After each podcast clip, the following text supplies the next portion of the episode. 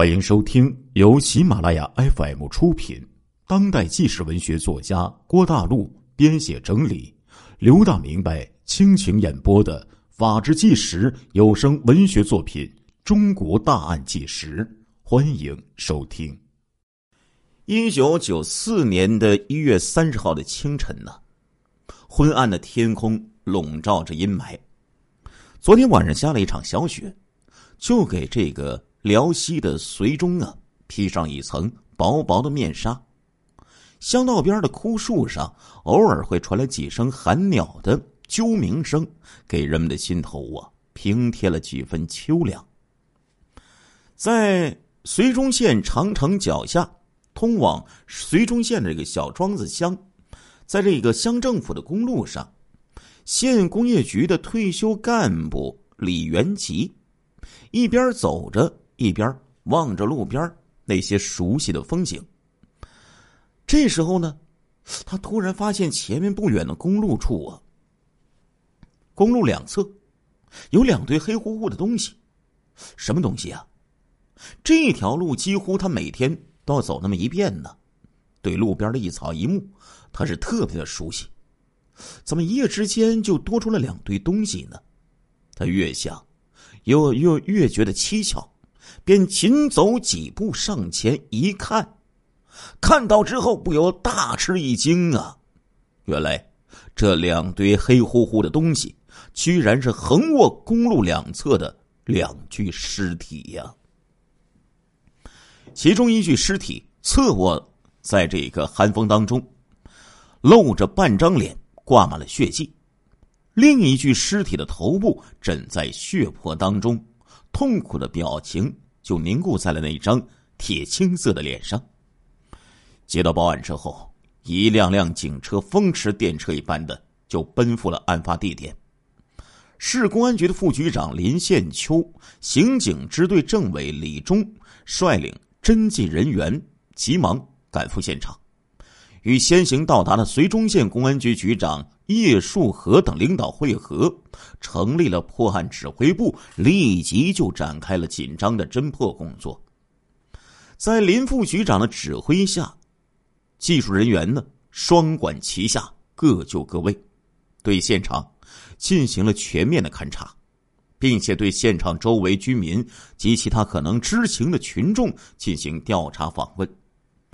中心现场位于绥中小庄子乡乡政府。南七十二米处的一个乡级公路上，两具男尸各卧东西两侧路基的野地里，其中一个看上去较为胖的死者大概有三十来岁，上身穿着一件青莲色的毛衣，下身穿着一条深蓝色的裤子，全身沾满了血迹和泥土。另一位死者呀，大概是在二十五岁左右的年纪，身穿黑色的皮夹克。浅灰色的裤子，从他兜里呀发现了写有各种食品和一沓餐巾纸等东西。两具尸体周围都发现了不完整的皮鞋的鞋印儿和拖拉尸体的痕迹。这个痕痕迹呀，始于公路的路面，止于两个尸体的这个身旁。中间现场向南大概一百五十米公路的。东侧的路边，发现有一段东西走向的车轮胎的痕迹和少量滴落的血迹。副主任医师石洪志对两具尸体进行了全面的检验，经过尸体检验表明，两个死者呢是被枪击头部致死的。其中较胖的那位死者头部有三处中弹的地方，枪弹呢都从。头部的左侧射入，有两枚枪弹贯穿头部，从左面从这个右边射出，一枚弹丸随着血液呀流进了气管之内呀。另一名教授的这个死者呀，头部也是中弹，中了三处枪伤，枪弹均从头部的左侧射入，有两枚枪弹。贯穿头部，从右侧射出，另一枚弹丸呢滞留在右下颌处。两枚弹头分别从死者的体内就取出来了。这时候，警方呢冲洗这个弹头上的血迹，上面的痕迹呀清晰可见。根据弹头的痕迹特征和其他情况分析，认定这两枚机制弹头是军用的 L 四或者是七七式的手枪所发射的。侦缉人员就对这个案场的情况啊。案件的现场的情况啊，进行了初步的推断。第一呢，根据这个尸体现象改变程度和胃内胃内的溶物消化的程度分析啊，两个被害人死亡时间距离尸体检验时间大约有十五个小时，也就是应该是在二十九号晚上七点三十分左右。第二呢，根据现场仅有的一种可疑的足迹。推断这个作案人数可能是一人。第三呢，根据其中较瘦的被害人这个兜里边携带东西分析，死人呢可能是某旅店或者小卖店或者是饭店的采购人员。第四呢，根据现场留有一段车胎的痕迹，结合足迹移动的特征以及尸体拖拉痕迹的情况来看。案发的时候，应该曾经有一辆汽车在现场活动过。这两具尸体呀，可能是从这个车上卸下来，被拖到这个路边的。如果真的是这样，那么是谁开来的这辆车呢？这两具尸体与这辆车有什么关系呢？这辆车到底和这个案情有着怎样的联系呢？就在警方进行现场勘查的同时，负责调查访问的各个小组也在紧锣密鼓的开展工作。信息呀，接连的就传到了指挥部。附近的面粉厂的一个打更的呀，二十九号曾经看见一辆红色的轿车在现场停留了大概有一个小时左右的时间。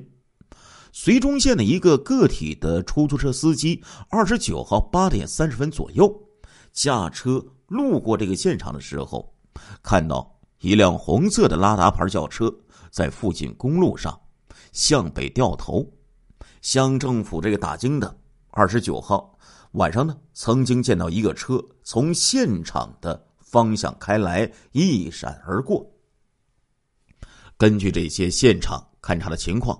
再加上走访群众的情况，指挥部立即就召开了现场的分析会。会议呢，在林副局长的主持下，对案情就做了进一步的分析和研究。根据一辆红色拉达牌轿车在发案时间曾经在现场一带活动，推断这辆车正是现场留下痕迹，并有可能是抛尸的那辆车。根据两条拖拉尸体痕迹在一条直线上，推断两具尸体是在车内同排座位上，从左右车门分别拖出。根据两具尸体被枪弹贯穿头部的弹道以及射入口所对的方向，再结合拉达牌轿车车内设施分布情况，认定这个案犯。开枪的时候，位置是在后排的座位上，两个被害者则是坐在前排的座位上，进而确定是其中较胖的死者呢，应该是该车的司机。所以呢，根据这些分析，警方认定此案是一起特大的持枪杀人劫车案。这时候，在这个现场分析会议上啊，大家对这个。尸体现场是杀人第一现场，还是遗失到现场的？这个问题呢，就持了两种意见。一种认意见就认为呢，发现这个尸体的现场是遗失现场，案犯应该是从其他地点开枪打死人之后遗失到这里的。理由是呢，第一，从两个被害人身上共中六枪的情况来看。案犯至少连续开了六枪，而调查访问的结果呢，表明啊，现场的周围群众并没有听到枪声。第二，从案犯在这个车内射击被害人的角度看，枪弹贯穿头部后，应该有很大的可能落在车内的玻璃或者挡风板上。可是现在呢，在现场却找不到任何一块碎玻璃片所以呢，认定啊，应该是遗失到现场的。但是另一种意见就说了，和这个意见截然相反的意见，他认为尸体现场就是杀人第一现场啊，因为根据这个尸体血流注的这个分布方向分析，两个被害人是在被枪杀后很短的时间内就由坐姿改为。卧位姿势，即被拖到车外的。最后呢，大家呀一阵讨论呢，通过认真的分析和客观的逻辑推理，就统一了认识，说根据现场两条拖拉痕迹在一条直线上，认定啊，发现尸体的现场就是杀人第一现场，因为假设现场是遗失现场。那这辆车就必须由案犯自己将车开到现场。如果案犯开车，他就必须把司机的尸体移开，因为这个司机较胖，拉达牌轿车这个车里边很窄，挤在这个司机座位上开车，那是根本不可能的。那么最方便的就是把司机这个尸体呀，从左前这个座位移到这个左后这个座位上。而右前座位上的尸体呢，则没有必要移动，这样就必然形成两具尸体在车内的一前一后的位置。卸下尸体的时候形成的拖拉痕迹，也就不可能在一条直线上了。为什么费了这么大的劲确定这个第一杀人现场呢？因为确定了第一杀人现场之后，不仅确立了案件的管辖范围。增强了参战人员的破案信心，还避免了因查找第一杀人现场所带来的不必要的劳动，从而就减少了警方的工作量，增强了战斗力，同时也为查找作案手枪的弹壳带来了希望。因为这弹壳落在车内某处之后，没有经过车辆行驶的颠簸和震动，那这样呢，弹壳就可能处在某一个。不稳定的位置上，当尸体被拖出的时候，弹壳就有可能随着呀就被带出车外了。对于下一步工作，这时候大家一致认为，查找作案手枪弹壳和被害人身源是确定侦查范围、突破这起案件的关键环节。为此呢，林副局长做了三点指示：第一。要复查现场，重点放在查找弹壳上，以进一步确定枪支种类以及其他痕迹特征。第二，对现场周围以及幺零二线公路的各个旅店、饭店全面开展调查访问。第三，向秦皇岛、锦州、朝阳等地速发协查通报，扩大查找尸体身源范围。指挥部啊，这个部署之后，警方呢就按照这个部署行动了。一月三十一号，在县局的局长叶树和的指挥下，绥中刑警大队兵分两路，一路由这些技术人员进行现场的第二次勘查。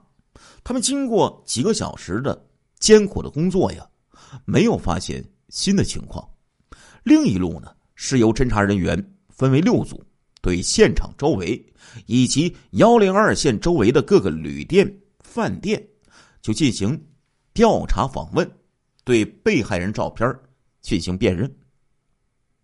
当二分队队长赵运达来到万家镇江西酒家的时候，这个饭店的师傅反映啊，本店的老板的弟弟楚守廉是山海关的个体出租车的司机。二十九号晚上七点多钟，他曾经驾驶一辆红色的拉拉牌轿车来到饭店，说由于夜间出车有一些害怕，叫饭店的采购员任家良为其作伴，以防不测。两个人走后啊，到现在呀还没有回来呢。赵队长当即呀，就拿出照片请他们辨认。这时候，他们认定照片上的被害人正是楚守莲和任家良。与此同时呢，秦皇岛市公安局打来电话称，山海关个体出租车的司机楚守莲驾驶的红色拉拉牌轿车，二十九号晚上被雇走，至今未归。收到我方协查通报之后，已经派人呢和这个楚的家属进行联系了，前往随中了。当天下午呢，就在县局郝文和副局长的主持下。楚守廉和任家良的家属对两具尸体就进行了辨认，认定了两个被害人就是楚守廉和任家良无疑了。至此呢，可以认定这个租车的人有极大可能呢就是作案分子。那么，雇走楚守廉轿车的人是谁呢？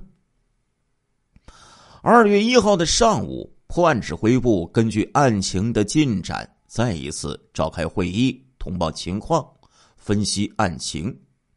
虽然两个被害人的身份已经明确了，案情有了一定的进展，但是呢，突破此案的关键是查找作案用的手枪的主人，以枪找人，而找枪的前提呢，又是通过现场的弹头和弹壳。林副局长坐在沙发上，很久没有说话。他紧锁着眉头，一根接着一根的吸着香烟。作为一个指挥员，他深知到自己的责任重大呀。尤其是在这个时候，他的每一言每一行，可都会影响到所有参战人员的情绪，关系到此案的成败。这个时候，他一边听着每个人的发言，一边。苦苦的思索着，案犯在车后排座位上向左前方这个司机开枪的时候，手枪退壳的方向呢，正在右前方，这样就至少有三枚弹壳应该落在右边被害人身上或者附近。由于这个车呢根本没动，那么弹壳极大可能呢是被尸体带出了车外。退一步讲，案犯连开六枪之后，开车门走下车，又开左右前门，脱下尸体。在这个过程当中，案犯要开三个车门，自己走下车，并且脱下两具尸体。即便是六枚弹壳在车内反复的弹射之后，落到车内的某处，也很有可能被带到车外呀。最后。林副局长就陈述了自己的看法，得到了在场人的一致的赞同。于是，他又果断的下达了命令，再次复查现场，就是挖地三尺，用筛子筛，要把它弄一个水落石出，把这个弹壳找到。次日上午，刑警支队副队长。高级工程师王文玉就带领市县两级的侦缉人员，再一次就来到了案发现场，对现场进行第三次的勘查。到场人员全部都投入到查找弹壳的工作之中，同志们可以说是一把土一把泥的摸呀，一草一木都不放过。功夫不负有心人。绥中县公安局汽车司机鲍鹏飞终于在现场西侧的路边的沙土当中，就找到了一枚手枪的弹壳。这个弹壳发现的位置正处在西侧任家良尸体拖拉痕迹的边缘。分析呢，是案犯从右车门拖出任家良的时候，这个弹壳被带到车外面的。亲爱的听众朋友们，这一集的《中国大案纪实》播送完了，感谢您的收听，我们下一集再见。